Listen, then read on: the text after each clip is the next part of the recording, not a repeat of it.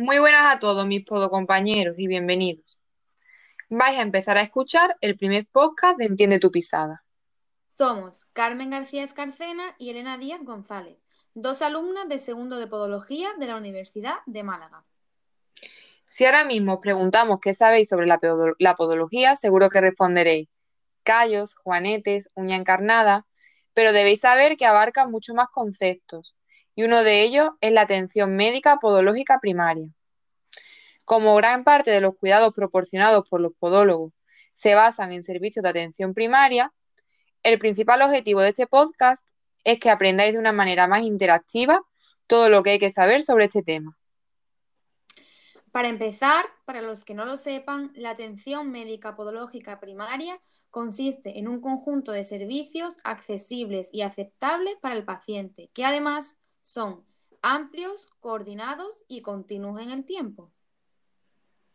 Además, es importante que tengáis claro que se diferencia de otros niveles como de las consultas generales por la amplitud y la integración de todos los servicios que proporciona. Es decir, se centra más en el cuidado de la persona que de la enfermedad en sí. En estos centros de atención primaria encontramos al profesional podólogo, que, combinando los distintos servicios de la podología, entre ellos cirugía, ortopodología, radiología, dermatología y podología general, será el que intente abordar y resolver ese problema con una consulta especializada. Y os preguntaréis, ¿cómo sabemos que somos un buen profesional? Pues bien, para ser un buen profesional no basta solo con conocer bien las técnicas de la podología. Hay que ser capaces de transmitir confianza al paciente, de explicarle y tranquilizarle, para así proporcionarle un alivio inicial. Aunque muchos lo pasen por alto, debéis saber que la relación podólogo-paciente es muy importante y debe ir mucho más allá del diagnóstico, ya que con frecuencia este se convierte en el confidente del paciente y esta tendencia se agudiza sobre todo a medida que envejecen los, los pacientes.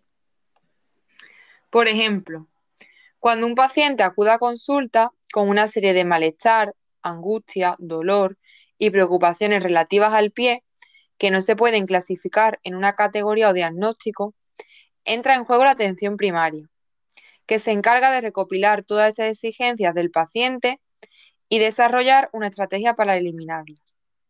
Estas dolencias o preocupaciones corresponderían con los estadios tempranos de enfermedades. Algunos de los ejemplos más claros serían el pie diabético y la artritis.